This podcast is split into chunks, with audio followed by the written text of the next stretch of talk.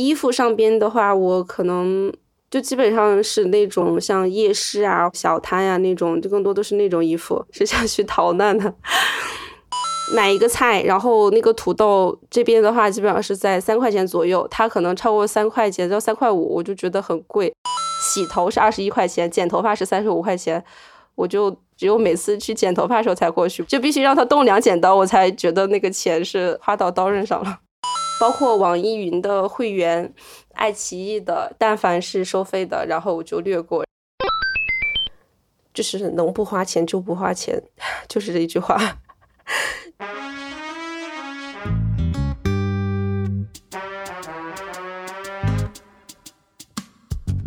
你好，欢迎收听故事 FM，我是艾哲，一个收集故事的人。在这里，我们用你的声音讲述你的故事。每周一、三、五，咱们不见不散。你刚才在节目开头听到的，不是省钱小技巧，而是本期节目讲述人季月日常生活的基本操作。如果说这世界上有一个抠门人类联合会啊，那我和季月一定是最有资格加入的。我也有很多从小养成的抠门习惯。前段时间双十一，我老婆说啊，趁着打折，我给你买几条内裤吧。我说不用，我有十几条呢，够用了。他说你那内裤啊，屁股后面都漏洞了。我说漏洞怎么了？穿在里面又没有人看到。开个玩笑啊，其实漏洞的我还是扔掉了的。但我的确觉得应该减少没必要的消费，尽量节约和环保一些。不过，会有这样节约习惯的人，很多时候是受了从小长大的家庭环境的影响。今天的讲述人季月就是这样，因为小的时候拮据的生活啊，导致他现在即便已经独立生活，但也对某些大众眼中必要的消费有着很强的罪恶感。今天的节目是华夏基金和故事 FM 合作的第三期，也是最后一期。在前两期节目当中，我们分别聊了年轻人和老年人的消费观。看到了我们现在和未来可能会面临的困境风险。毫无疑问，世界上最容易引起矛盾的东西之一就是钱。在经历了巨大的人口、物质、文化和代际阶层的变迁之后，很多八零后、九零后的金钱观、消费观都和父辈不太一样，有时候甚至是相互冲突的。本期节目，我们想聊一聊这种两代人消费观的拉扯会如何影响我们的生活，我们该怎么与它相处。从而既能从中汲取值得传承的经验，又看到新的可能性。我是季月，今年二十四岁，现居四川成都市，从事小动物诊疗工作，老家是河南。我小的时候的家里的条件跟现在家里的条件其实是差不多的，唯一差的就是我的经济独立的 能力。然后，因为我跟你说一下我爸从事的职业，你就知道他们做的就是那种就是废品回收，你知道吗？我爸做的那些活肯定都比较脏，真的是那种污水啊和污垢啊什么的很多，然后气味很臭的那种。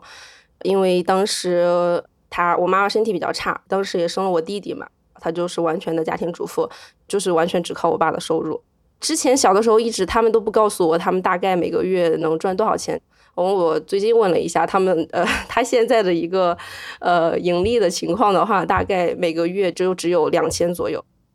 然后之前的话肯定会更少。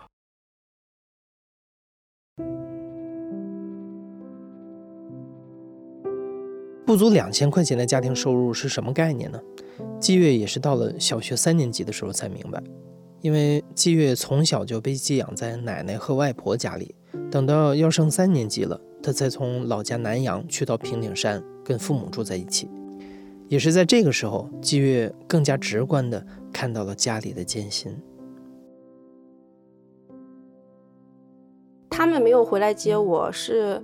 呃一个亲戚回来办事，然后就顺带把我捎过去了。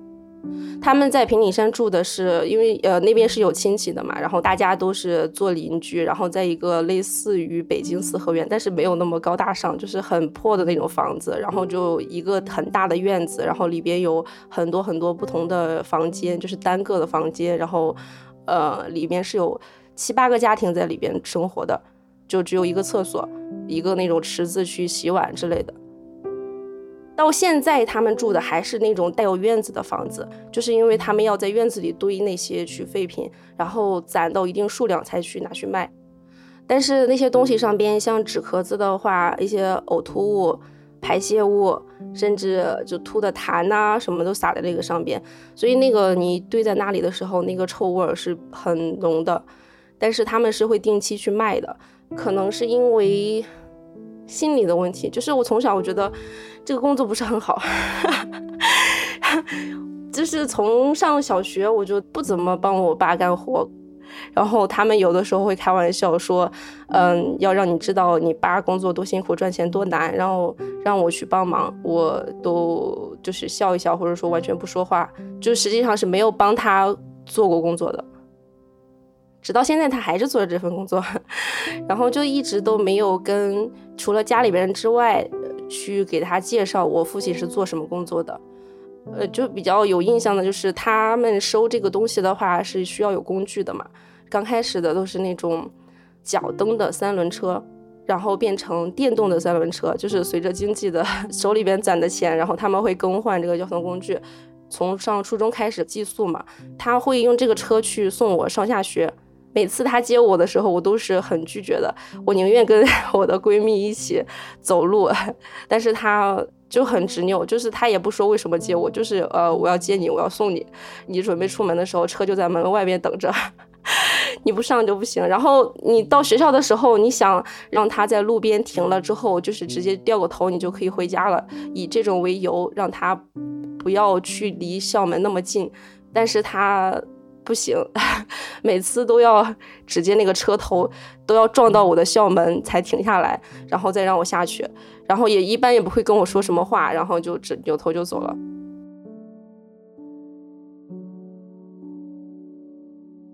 多年后回想起这些，季月还是会觉得愧疚。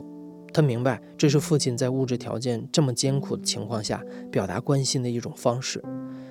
但季月并不是不懂事儿。他其实相当懂事儿，甚至懂事到接近敏感。知道家里条件不好，季月就从不吃零食，从不买新衣服。丢了饭卡补办需要的工本费，也是季月挨了几个星期的饿省出来的。当然，季月只丢过这一次，因为丢一次就刻骨铭心。班上的女孩都在聊的明星或是大头贴，季月也从来不过问，因为他知道自己得不到。只要会花钱的事儿，季月就不做。但随着季月一步一步的离开家，这样的金钱观开始给季月带来了不少麻烦。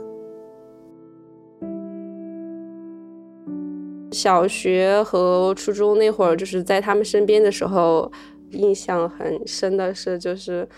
平常家里边做米饭的时候，会把淘米水，然后就会留下来，然后有的时候会洗头，然后有的时候拿来淘菜。淘完菜、洗完菜之后，那个水还是比较清澈的，又会拿来把家里边的地拖一遍，拖完之后又留在那里，然后去冲厕所做清洁。这个行为导致的就是后边我上高中寄宿的时候，当时的宿舍他们的厕所是那种能够自动按压出水的。就是水压会很大，然后就会出的，那个时候我觉得这个不仅是浪费水，而且是浪费钱，就经常会出现我小便完不会去按那个出水口，没有同学当面说我这个事情，但是在你上完厕所过一会儿没多久，然后他们就是嚷嚷着说啊那个谁上厕所又不冲厕所，臭死了，然后怎么怎么地，就一直听着这样的话，然后有可能呃适应了有。一两年的时间吧，然后才开始，就是轻轻按压一下冲厕所，把那个水放掉，就是也不觉得有罪恶感，就是 那个罪恶感感觉还是挺莫名其妙的。高中毕业，我就尽自己最大的能力选了，就是离开家，然后选了去海南上学。我觉得花钱这个事情最大的影响就是在我交朋友上。因为他们就是平常在一起的方式，就是要一起去买杯奶茶呀、逛逛街呀、买买衣服这些。但是我不太会去参与这些活动，就没办法呀。就是消费观不一样的话，限制我的很多活动。但是，我大一最后期末考试的时候，跟现在的男朋友开始交往的，他的家庭的条件要比我要好很多。出去玩什么的花销，我都会记账，就 A A。他给我，比如过一个什么节，然后给我买个什么礼物，然后我就会去查这个大概什么档位的，下一次的时候我一定要还回去。钱的上面的话就会分得特别清楚。我觉得更多的是一种自卑感。怎么说呢？我的朋友基本上都是村子里边同一年龄段的，不会说在什么呃节日啊或者生日的时候会有特殊的一些赠与，不会说就是为对方花钱，更多的是呃我有什么零食然后分给你带吃这种的。所以上大学的时候，对于朋友之间送的这些的话，我觉得很惶恐啊。就算他是我男朋友，但是他送就是那个钱来说，我觉得就是在我来说对我的分量很重。然后就是，唉，可能就是太贵重了。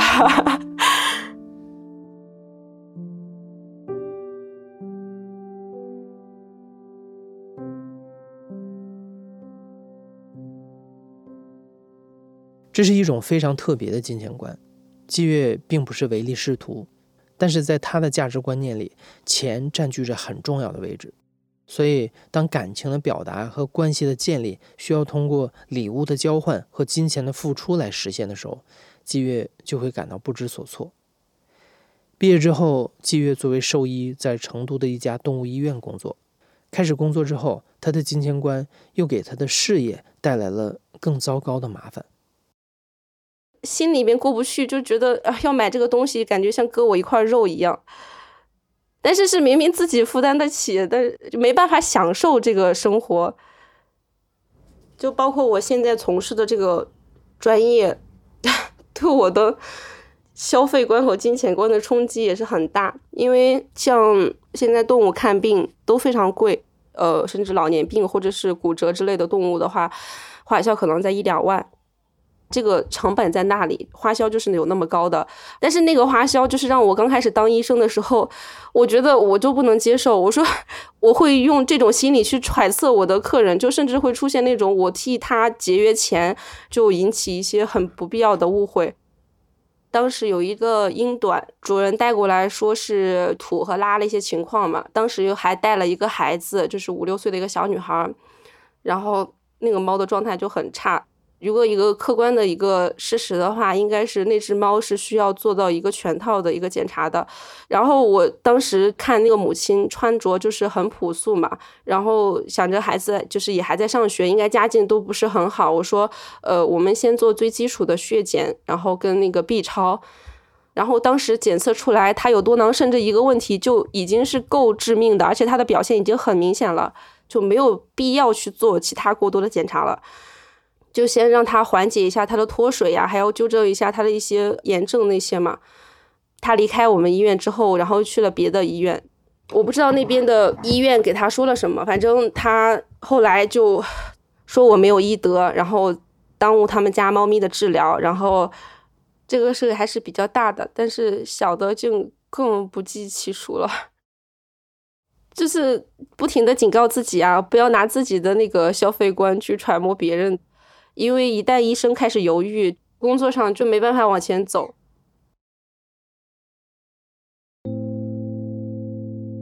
你可能想象不到这样的金钱观会如何限制季月的事业。一般来说啊，需要长期治疗和管理的病例花费都不低，而这种病例是季月接不了的。不是因为医术不行，而是因为季月克服不了心理上的障碍。他没办法接受一个人在自己手里花那么多钱，所以季月会把这类病例转给同事，而这又进一步的限制了季月医术的进步。从日常生活到工作学习，季月发现自己越来越被这种从小形成的金钱观限制了。可是不管怎样，自己就是改不掉。季月很想弄清楚，到底是什么在阻碍自己开始新的生活。解铃还需系铃人。季月决定跟自己的父母聊一聊。本来爸爸作为家里主要挣钱的人，是首要对谈的对象，但因为过去的故事沉重艰辛，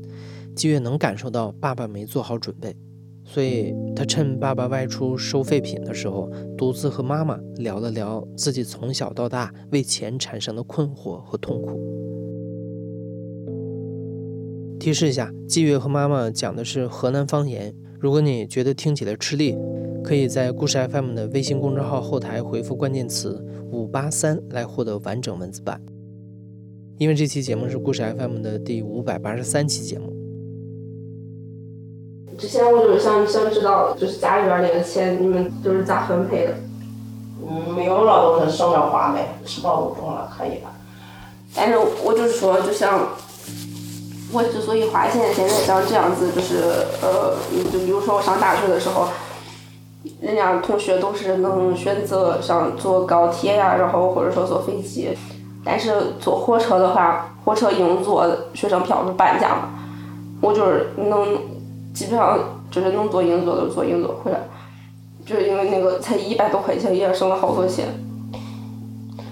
那时间我嗯提起来，你你爸都说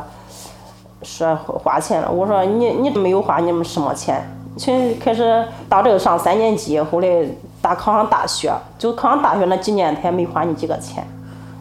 在家里连个新衣服也没穿，一直上大学，有时候还穿着人家给的衣服。嗯，直到参加工作了，后来慢慢的才买了一两件自己如意的衣服。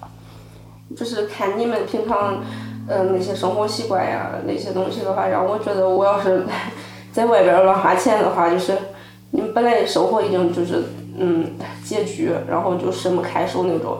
然后我就觉得特别内疚，就是能能不向你们要钱就不用你们要钱。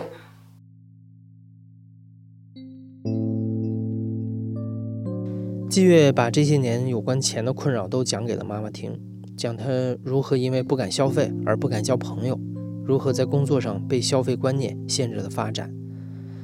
妈妈默默地听着，然后安慰季月说：“现在不一样了，你照顾好自己就可以了。”这句话很温暖，但却也是季月一直以来的心结。在季月的世界，从来不是照顾好自己就可以了，因为他还有一个弟弟。客观来说，季月家确实条件不好。但主观上要如何花钱还是有的选的。弟弟的存在让季月知道，自己从小经历的拮据还有一层别的意味，因为弟弟得到的永远比自己好，比自己多。只是之后发生在弟弟身上的意外，中断了这种重男轻女的物质倾斜，却又把季月和整个家推向了另一种不安里面。一开始，我们期待季月和妈妈能通过谈钱去理解彼此不同的生活观念，但没想到由此牵出的还有两代人各自的隐痛和误会。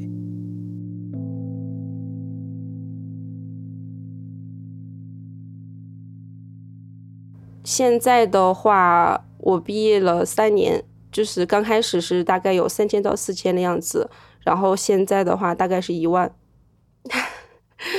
都在卡里，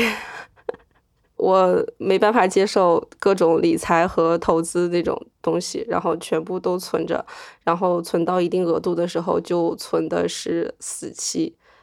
呃，每个月只给自己留两千五的生活费，然后剩下的钱全部强行的存进去，存到卡里，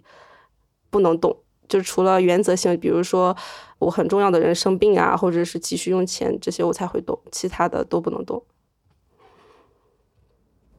真的是这么想的，就是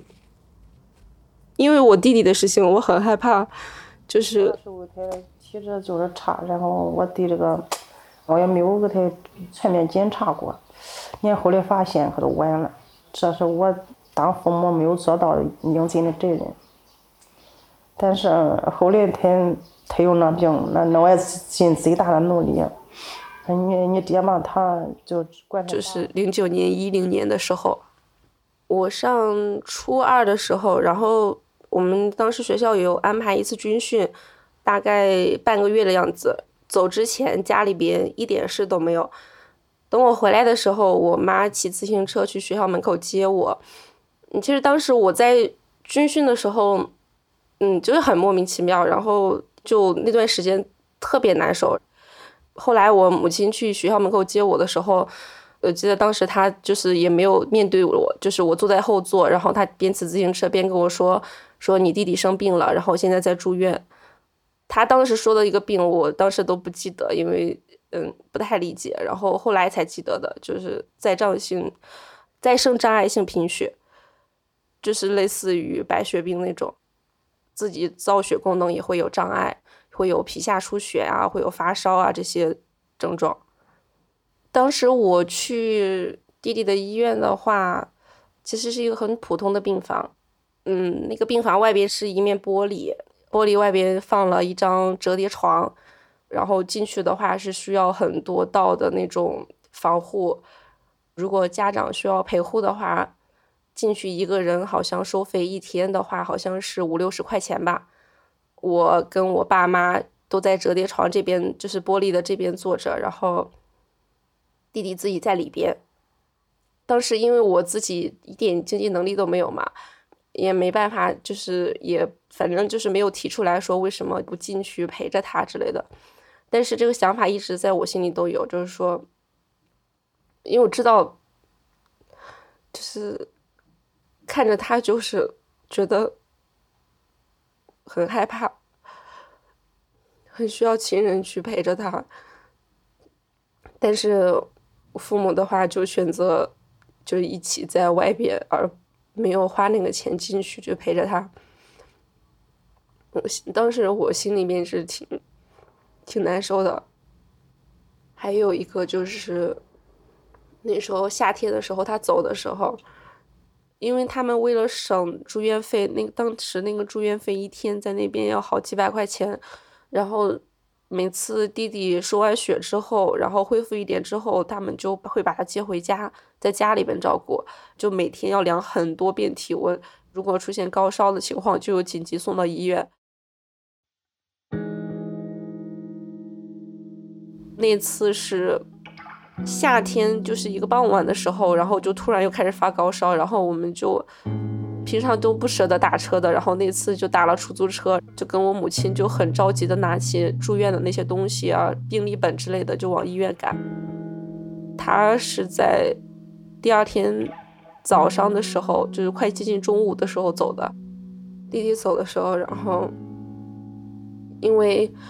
医生告诉他们，如果孩子在医院走的话。就没办法带孩子走了，还要出一部分像火化费之类的，然后医生就告诉他们，就是说没有太大必要了，就在他走之前，你们带孩子离开吧。我爸爸跟我姑父就带着我弟弟就走了。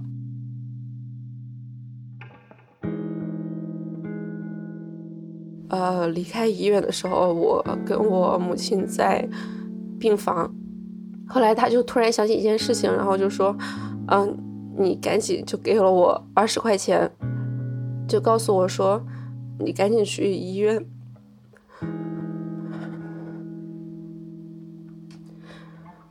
去医院楼下的那个餐厅，去给他买那个鸽子汤，然后把那个鸽子汤给你爸爸，嗯，让他把那个鸽子汤放在埋弟弟的地方。”嗯，你弟弟一直想喝那个，我都没有舍得给他买。我我印象里一直记得，就是当时他用哭腔这样子跟我说的，然后我就脑袋很清醒的，然后就拿着钱飞奔着下去，就跑得很快。买了之后，然后拿那个塑料袋把它打了死结，把它固定住，没有撒出来，然后就往医院大门跑，然后追上了我爸爸。然后我就把汤给他了，当时他接过去，好像也知道我要干嘛，然后我就回病房去陪着我母亲了。我一直就很，包括他们在那个 ICU 病房不去陪护，然后还有这个鸽子汤的事情，我其实一直心有芥蒂，没办法理解，真的，我觉得就是那么几十块钱的事情，为什么不去？就是让他，呃，就是生病的弟弟能够开心一下，然后让他觉得高兴，心里边一直记得这件事情，一直记得这件事情，就导致我对父母的怨念就很深，包括后边一些自己能够掌握一部分钱的时候，嗯，满足自己的一些想法或者欲望也好，就会想。当时弟弟生病那么严重，一个小小的心愿都没办法满足，你凭什么花钱？自己不配？享受的时候会有这种想法。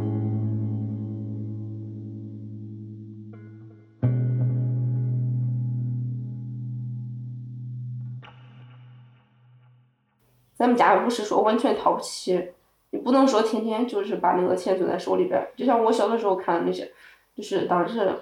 弟弟生病的时候，呃，当时在那个重症病房里边儿，然后不是可以进去嘛，但是进去要掏四五十块钱，你们就不进去，然后就让他自己在里边儿。我当时就可生气，那大个小孩儿自己在那那大个病房里肯定怕的很，就是你们太考虑这个节约钱这个事情了，就是没有考虑到人人的一个想感受。包括他走的时候，他一直想喝那个鸽子汤，然后你一直没给他买。我觉得这些十几块钱的事情，你明明在之前之前之前就可以买了，非要非要就是，到最后就弥补一下自己的遗憾。那时候我心里都不知道想着啥，我说，嗯，这个已经我就不活了，我不会再让我那个孩子受罪。反正我尽大最大的努力就那些，给手里攒的积蓄都花完了。当时他进那个重症的时候，咱们家都钱就基本上都没有了，是不是？能花了尽量都花了，差不多了，反正，嗯，那是尽最大的努力吧，给他给他看看看不好。那你爹当时那时候抽了几回骨髓，抽了几回血还有骨髓，我还想着说，你要是万一再给你爹弄弄那个了，这几个人咋办？后来就没想着说，哎，就就不好就不好算了，就这了。那说着太这得了四种病了，也没办法，没办法，那我只知道，我只知道我爹那时候去献过血，他要抽骨髓，那是抽骨髓，不是抽血，就换那个还得还几十万，你上那弄，当时手里都花了空了，你上那弄，那都不中了。那那个时候就平常你你在那你在那照顾他的，然后他说想吃啥东西，然后你们想吃啥我也都背着他去买呀，我咋没背着他去买？就你说那个鸽子汤那个，我也我咋有的没啥印象？你说着急家没找来，要是我也忘记了。不是，他就在那个医院负一楼是食堂，然后啊，那是我走不开呀，那是我自己在弄。他你上学，他你爹在家里忙。你上学了，后来你爹在家忙，我记得记得那那年你上初中嘛。然后说这时间长了，对对这个事反正我不想提起来，提起来我心都乱怂。他有那病，那那我也尽最大的努力。嗯，他想吃啥，我自己在那呃几个月背着他下楼买这买那。他不能自己留病房里边。他要急着跟我一路出去跑跑看看，别的话，每回他在里头哭，我在外头哭，走了我都几年都没有走出那个阴影，心里也是难受。现在没事了，现在，所以我现在赚钱，我我就说，必须要手里边要攒够攒够一定的钱，就是害怕万一有啥急事儿，就手里也没钱，就是治病就那个啥。我不愿意提起来，提起来我感觉心里都揪得慌。虽然说十来多年了，就说那个那个经历你忘不了，你一直在脑海里。就这次回家，然后跟母亲聊，才发现，其实当时不管是从时间上边、精力上边，还是钱上边，他们已经很难，因为需要输血，需要去配骨髓，然后还有每天那么多的治疗费。中间他们还被骗着去上海、北京去过几次，就花了很多钱，但是。拿回来了一堆很没有用的药，这些事情我都不知道。包括当时量完之后，母亲说那个鸽子汤的事情，她说她是根本没有时间去给他买，因为医院里边真的不是那些事情不是一个人能做完的。如果弟弟的身体情况不允许的话，弟弟就只能在病床上。那种状态下，我母亲肯定没办法离开。所以，知道这么中间这么多，有母亲花在这上面的一些心血，包括对他付出的这些之后，我觉得那些都没有什么。就是我觉得可能对弟弟来说，他能感受到的父母对他的那份关心也好，或者是爱也好，他应该比我更能理解。肯定要跟你们聊一下，之前就从小到大那么多事情。就有些事情，我我自己想不明白，太偏执了，觉得是你们的错就是你们的错，但是没有想全，没有想着说当时你们在经历啥，你们在啥阶段，然后家里边的条件呀，还有你们做啥决定啥的，都没有考虑到。那时候还小着呢，想啥事情想的简单。在这个时间来说吧，你的心里那个阴影一直抹不去，那是我一辈子的愧疚吧。以后了，慢慢慢慢慢慢再，以后老再慢慢弥补吧。嗯，然后就是，就是以后你在外头跑也不能亏待自己，然后该买啥买啥，因为你现在参加工作了，啥事就别想那些。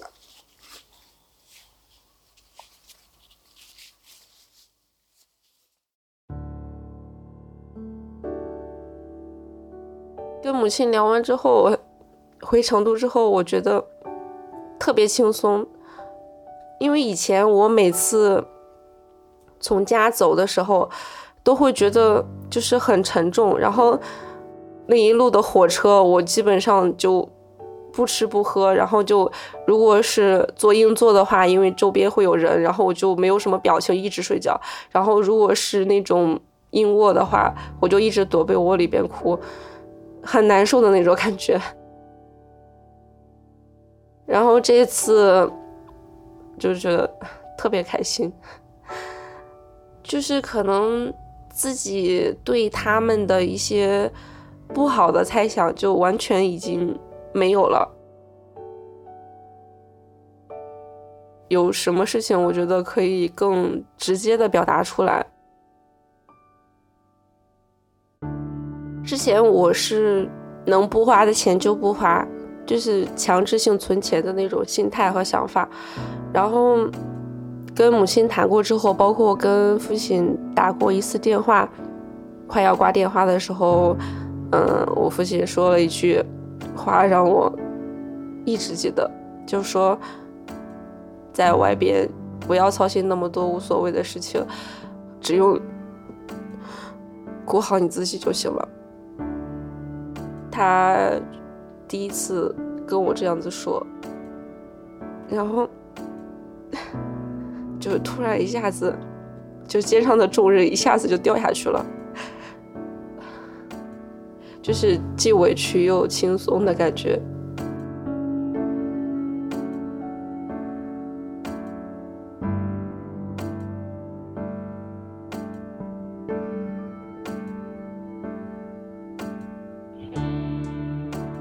拮据的家境、重男轻女的文化、天灾人祸的意外，这是一个中原农村家庭二十年来柴米油盐、生老病死零星碎片，他们也共同影响着家里两代人的金钱观。其实做这期节目之前，我们团队也讨论过好多次，什么样的故事能承载这种新老两代的对话呢？我们想过找一个相对富裕的家庭。因为好像只有有钱的家庭才有选择的空间，才有因此沉淀下来的所谓的金钱观。但很快我们发现，客观上财富的多少或许有差别，但主观上要怎么支配，是不分贫富贵贱都能做出选择的。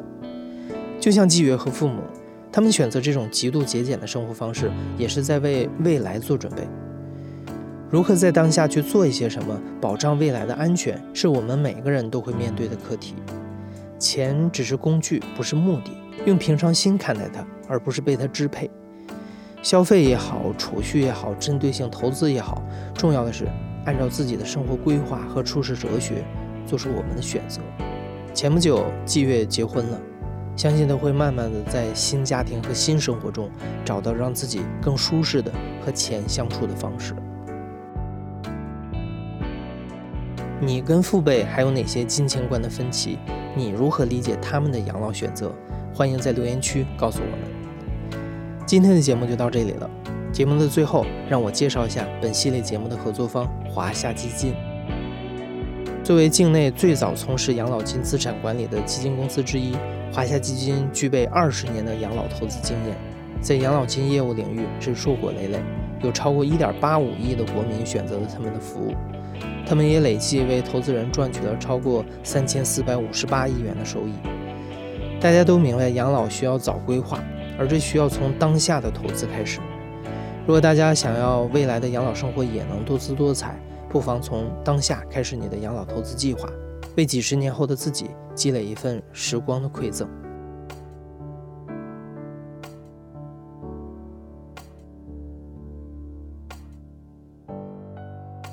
你现在正在收听的是《亲历者自述》的声音节目《故事 FM》，我是主播艾哲。本期节目由林峰制作，声音设计桑泉，混音孙泽宇，实习生严静文。感谢你的收听，咱们下期再见。